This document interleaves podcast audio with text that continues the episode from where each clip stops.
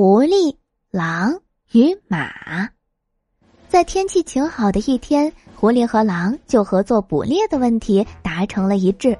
它们都是食肉动物，只吃肉，所以当它们感觉饥饿时，必须要开动脑筋想办法捕到山间的动物，比如兔子、松鼠、睡鼠、鹿、狍子，或是趁牧羊人和牧羊犬不注意时。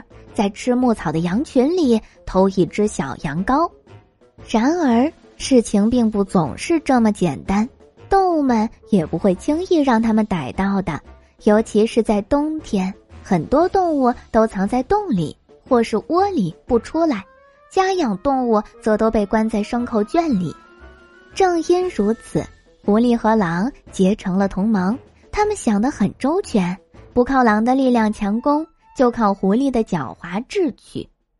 一个早上，他们俩在山间游荡时，远远望见一匹马正在草地上吃着鲜嫩的牧草。那匹马看起来壮硕俊美，狐狸觉得若是捉住它，便能享受到美味的肋排了。你看见了吗？那家伙的样子可真不错。狐狸对他的同伴说。咱们要是能拿下它，肯定能美美的饱餐一顿。那咱们就试试吧。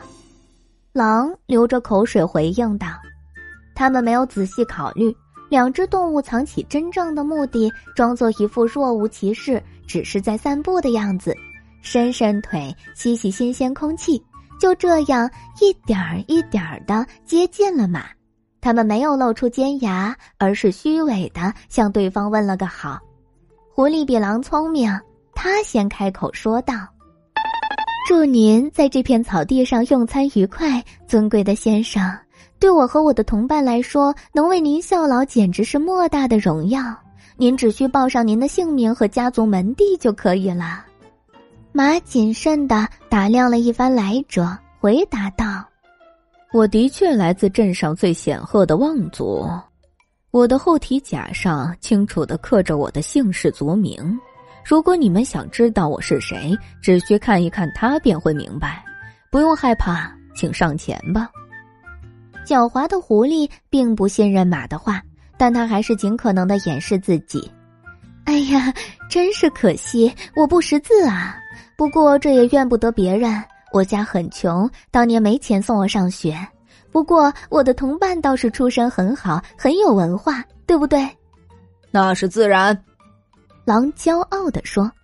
说着，他便摆出一副教授脸，走到马的身后，准备看蹄甲上刻的字。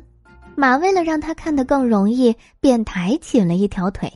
接下来，狐狸之前所惧怕的那件事便发生了。